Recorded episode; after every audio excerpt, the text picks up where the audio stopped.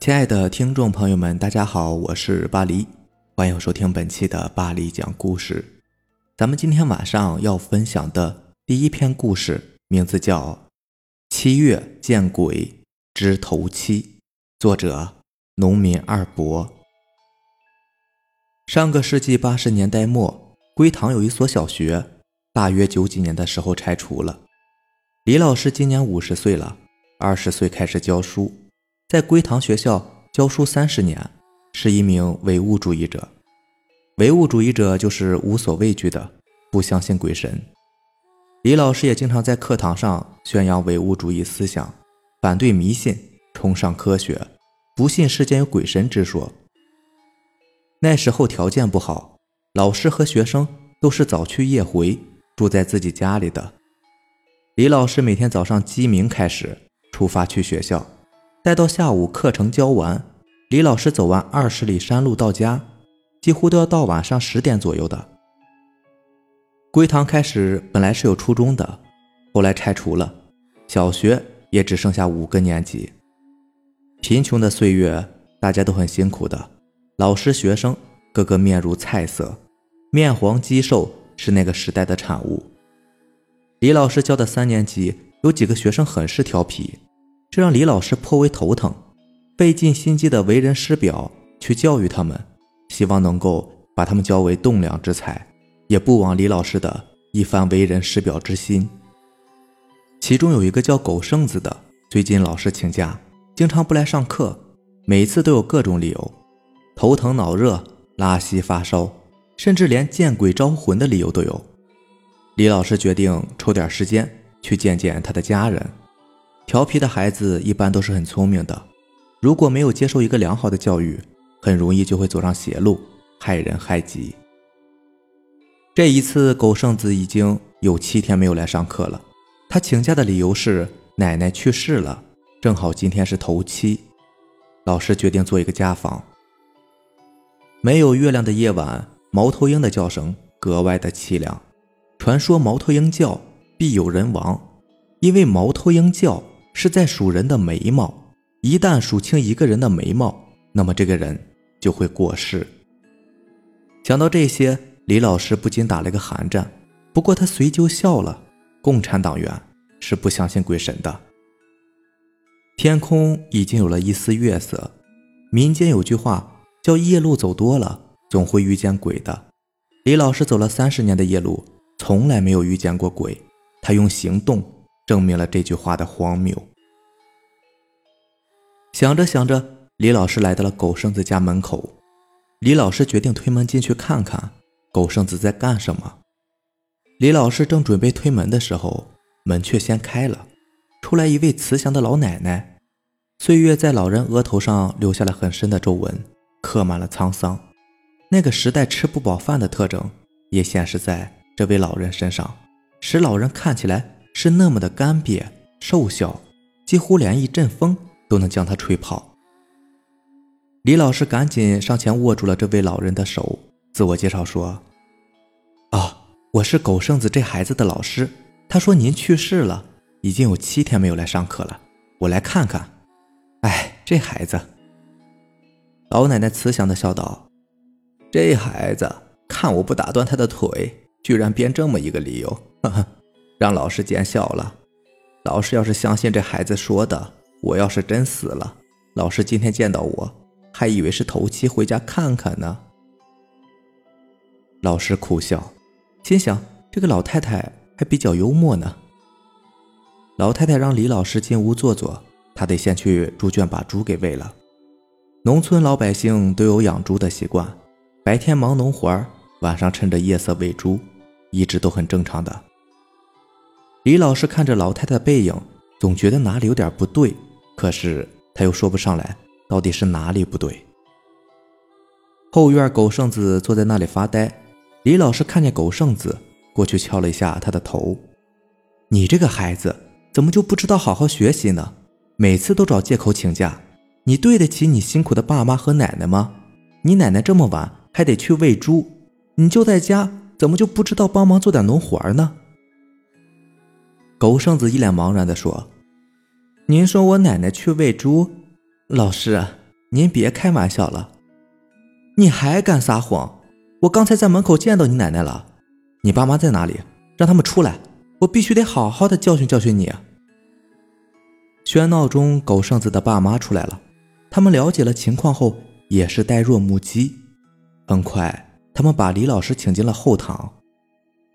堂中供桌上摆着一块灵位，前面三炷清香，灵位后有一张黑白照片。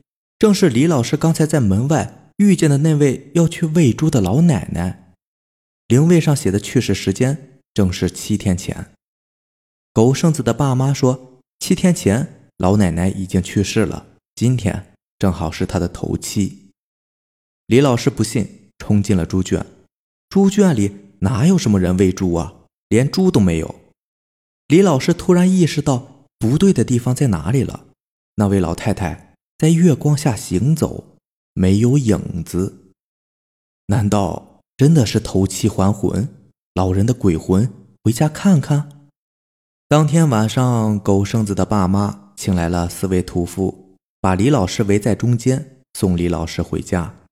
据说李老师回家以后大病了一场，以后在校教书就住学校了，晚上连门都不敢出。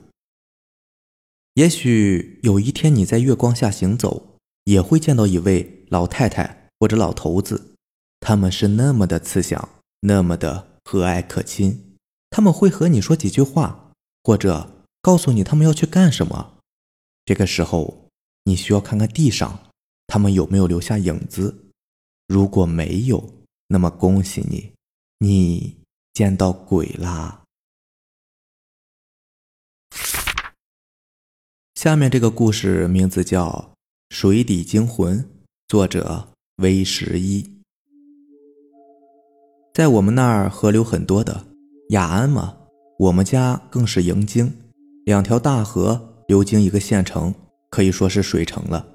我们都是很爱下河钓鱼、洗澡什么的，因为这样导致每年淹死的人也有很多。这天，我和几个好朋友逃课跑出去钓鱼了。钓鱼的地方就约在雷打石，算是我们最爱来的地方。当然，别人也知道我们最爱来这个地方。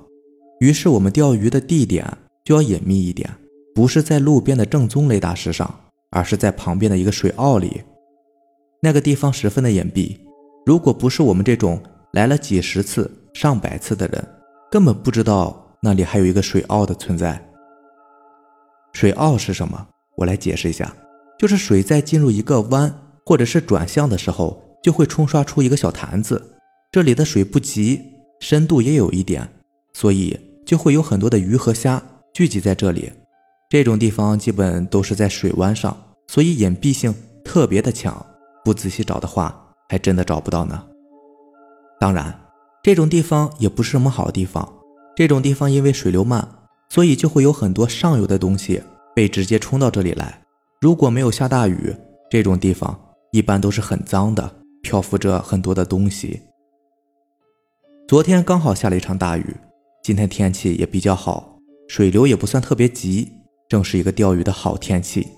这时候的水质非常好，这样的水坳里面更是有很多的大鱼。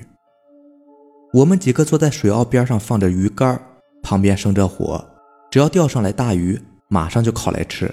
其实。这是我们最大的一个错误，莫名其妙的居然找了一个隐蔽的地方生活，这不就是暴露位置吗？不过今天索性没有人来找我们，我们的收获也比较丰富，钓了半个多小时，已经有两条大鱼上钩了，小鱼更是一大堆，还钓上来一条差不多有半斤重的雅鱼。我们是很爱自己的故乡的，虽然野生的雅鱼很贵，但是我们知道这些年雅鱼越来越少了。虽然是雅安特产的鱼，可是还是有很多的雅安的孩子根本就没有见过，不能让这鱼在我们这一辈毁了。我们商量了一下，还是决定把它给放了。接下来的时间，鱼是一条又一条的上钩，就像是不要命一样，一直咬我们的钩。我们钓的兴起啊，大家心里也都非常的高兴。要是天天都能钓这么多鱼，以后直接不用读书了，就靠钓鱼挣钱。每天还能挣到好几百呢，当然，想法是美好的，现实总会开玩笑。一直上钩，持续了一个多小时，然后就再也没有鱼上钩了。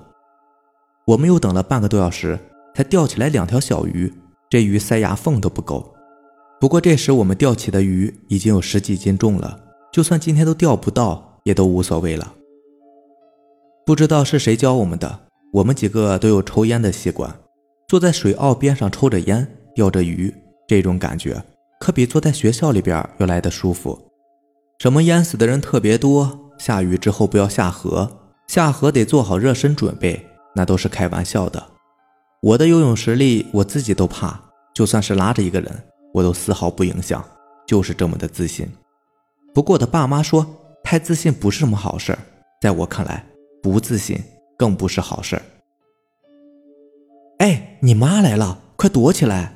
就在这时，一个人突然跑进来对我说：“一听这话，我我妈怎么来了？那我要是跑了，你们也不能留在这儿啊！”我妈回去一定会告诉你们的父母的，大家都完了。我赶紧说道。这时我才注意到火，然后赶紧浇水把它熄灭。然后透过高高的草丛，我还是看见了我妈径直朝着这里走来。看来位置是暴露了。说时迟，那时快，我也顾不得什么了，直接就潜进了水里。其他几个人和我反应差不多，马上就跳进水里往下潜。在水里还是能够看到外面的。只见我妈的脸在外面露了一下，然后露出一个疑惑的表情就走了，似乎在说：“刚才明明还感觉到有人的。”那几个小子的潜水实力实在是不怎么样。我妈刚走，他们就露出了水面，爬了上去，一个个都在那抖身上的水，而我则留在水底。水比较清，能看到旁边的东西。我看着水坳外面流动的水和水坳的水形成的对比。一时间觉得好奇妙，差点就看入了神。然而就在这个时候，我感觉脚下好像蹬到了一个什么软软的东西。我往下一看，一具尸体，一具尸体就在我的脚下，已经泡得发胀了。我吓得没憋住，连吞了两口水，赶紧就往水面跑。可是那具尸体却突然间抓住了我的脚，我连续甩了几下。他根本就没移动分毫，一直死死地抓着我的脚。